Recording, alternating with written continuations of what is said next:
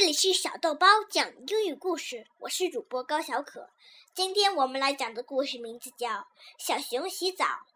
从密林里走出一只大黑熊，是熊妈妈，后面跟着它的两只小熊。他们在河岸上走着，小熊可开心了。熊妈妈停下来，突然叼起一只小熊的脖子，就往河里扔。小熊。在河里尖叫着，四脚乱蹬。熊妈妈不理睬它，直到小熊洗得干干净净，才帮它爬上岸来。另一只小熊好像也怕水，吓得撒腿就往林子里跑。熊妈妈追上小熊，啪打了它一巴掌，接着也把这只小熊叼起来，扔进河里。